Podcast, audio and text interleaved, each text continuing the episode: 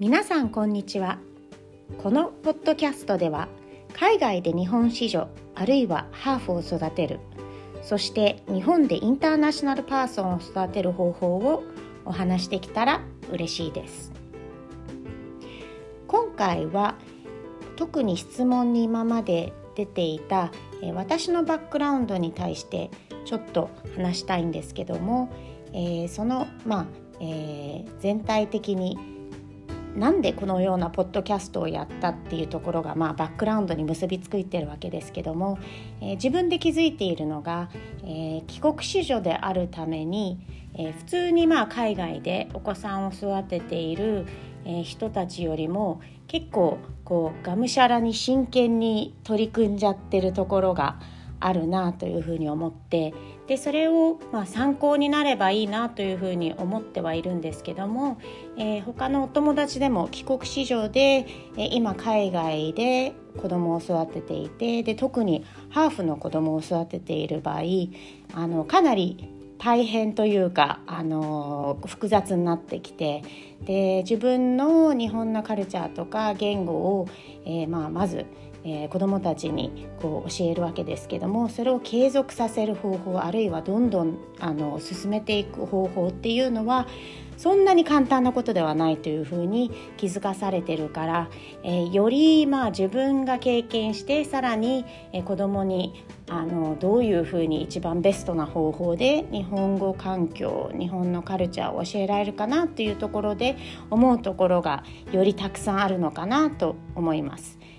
でこれはその自分がこう痛い目に遭ってきたっていうのとかあとはまああの見て他の、えー、ケースを見てあこういうことはちゃんとやっとかないとなというふうに思うからなんですけどもえー、まあご参考までにこう痛い目というか痛々しい、えー、シチュエーションでいくつかあるのは、えー、私がその高校2年の時に、えー、日本に帰国したんですけどもその時アメリカから日本に帰国してで高校に入ったのがもう2割ぐらいは帰国子女がいる高校だったんですけどもあのそこに行った時に結構みんな帰国子女だけどあんまり英語できないなっていうふうに思った印象があってむしろその本当に英語を強くこう推し進める学校だったので日本だけで育って一生懸命英語勉強して一生懸命自分から留学経験とかそういうのを探してきてた他の子どもの方が学生の方がはるかに英語できるじゃんって思ったところがこう印象に残っています。なのでその帰国子女って結構自分のえ理由であの海外に行ってるわけではないのでその後どのようにしっかりこう、まあね、せっかくすごい経験を養ってるのでそれを活かせるかっていうのをこう自分でやっていけるように自分でプッシュしていける、まあ、あの高校までとなると親もサポートするんですけど自分の問題になってくるのででそういうところが結構そのあの住んでたからっていうだけだと全然やっぱ継続しなくて自分たちでどんどんやっていかなきゃいけないっていう点点があの印象残っています。であとはですねもう一つ、えー、今ヨーロッパに住んでいて仕事をしてる時に結構ハーフの人に会うことがあってでそのドイツであの7年私は仕事してましたけどその時に同僚でハーフだってもう仕事一緒にし始めてから3年後とかに気づいた人とかいて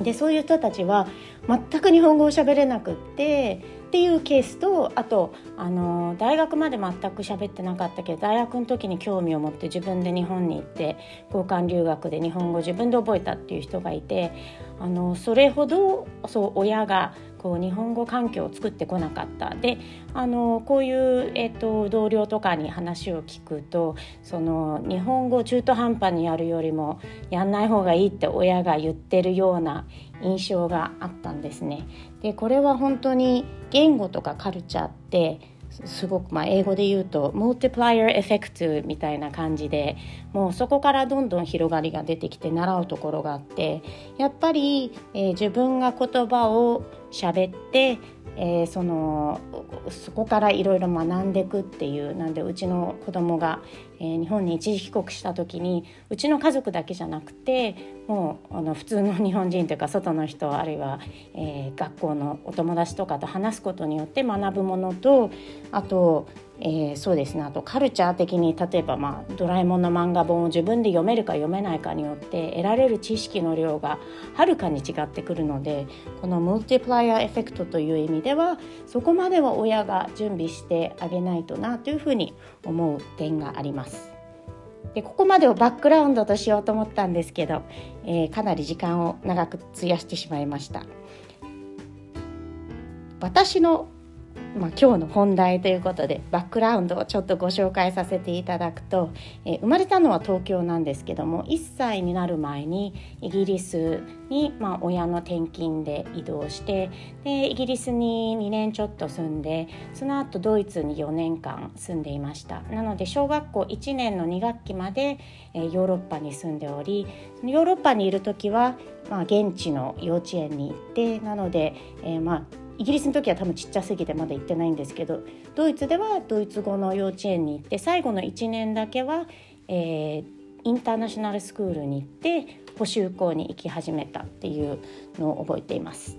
でその小学校6年間は日本で過ごしてそれはまああの最初横浜の学校行って次に川崎の学校に引っ越したんですけどまあまあ帰国子女がちらほらいるような学校なのでそこまでこう違和感はなくてあと移動時期がその小学校1年生に戻ってきて小6に引っ越すみたいな感じだったのであの特にその、えー、苦労したっていう点はないんですけども中学高校が今度アメリカに引っ越してあのこの時期ってあのまだこう日本がバブル時期のあの、まあ、終わり頃ですけどもなのでもうニューヨークのえー、郊外にある学校なんて日本人がもう何百人もいるみたいな隣の高校が結構有名なあの公立高校なんですけどもその時に200人か300人か400人日本人がその高校一つだけでいるっていうような状況だったのでもう日本人だらけみたいなあのそんな時代に来ました。でニューヨークの時は4年半、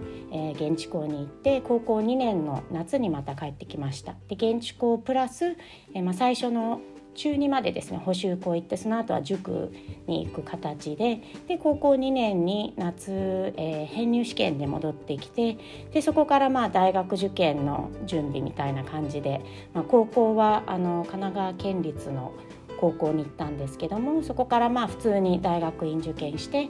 日本で大学に入ってで帰国枠っていうのもあの1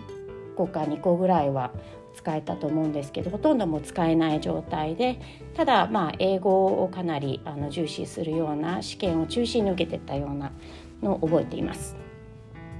で大学は普通に日本だったんですけどもあのその当時はかなりプロプログレッシブというかあの環境情報学部という新しくできたコンピューターサイエンスのある学校に行きましてで、えっと、卒業後も5年間日本で働いてその時は外資系の会社だったんですけどもそれ以降、えー、5年間仕事してからだいぶ長いこと日本にいたなというふうにあのなっていて10年ぐらいですかねなんで高2の夏からずっと日本にいてでその後、えー、大学院アメリカの大学院に2年間行ってそれ以降はもうずっと海外なんですね。でアメリカの大学院は、えー、行政大学院ってパブリックセクター的な仕事を、まあ、あのやりたいと思っていたのでそっちに行って開発系の仕事をその後やるようになって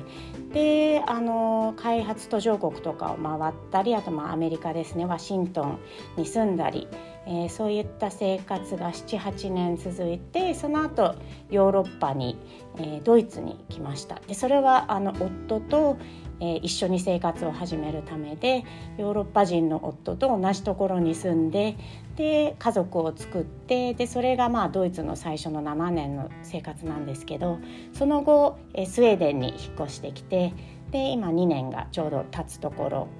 となっています。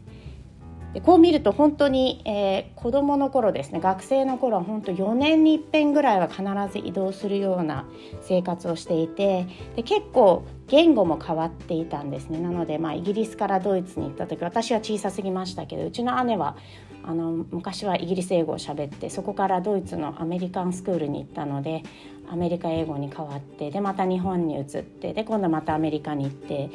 でこういう移動するたんびに新しい言語を養っていかなきゃいけないのがあるのとあとそのやっぱいない間のカルチャーが全く入ってこないんですね。なんで、えー、例えば小学校の間の、えー、アイドルの情報はものすごく分かってるんだけど中高の間のあのに日本で起きたこととか全く分かってないみたいなそういうのを、まあ、自分でこう会話してる中でよく感じてたりするんですけどもあのその分まああの外の情報をその時代は知ってるというようなあの感じです。で今日はちょっと、えー、私のバックグラウンドについてもう少し触れてみたんですけどもまたもっと細かい話を、えー、ご紹介できたら嬉しいです。今日もありがとうございました。またよろしくお願いします。